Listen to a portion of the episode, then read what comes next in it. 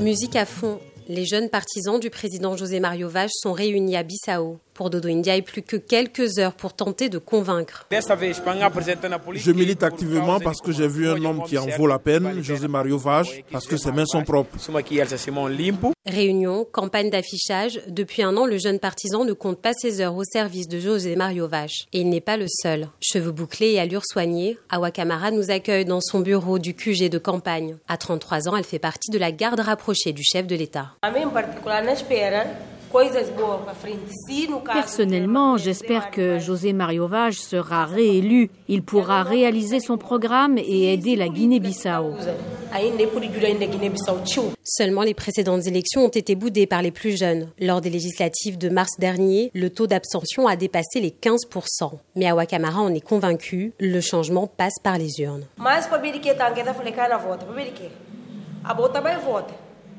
Beaucoup de jeunes disent qu'ils ne vont pas voter. C'est parce qu'on sait d'avance qui va gagner.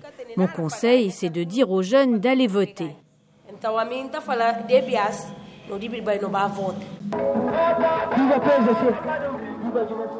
Pourtant, cette génération entend faire bouger les lignes.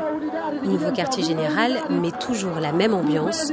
Nous nous rendons à deux pas de la présidence, au siège du PAIGC, le Parti africain pour l'indépendance de la Guinée et du Cap-Vert. Ici, on milite pour Domingo Simon Pereira, l'un des principaux opposants à José Mario Vage.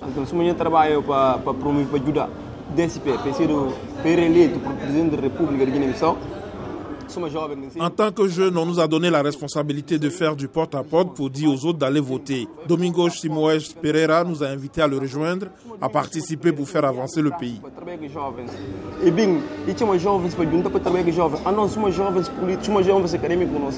Junior Keba Lopez est déterminé. Même chose pour Gina Boumani, 25 ans.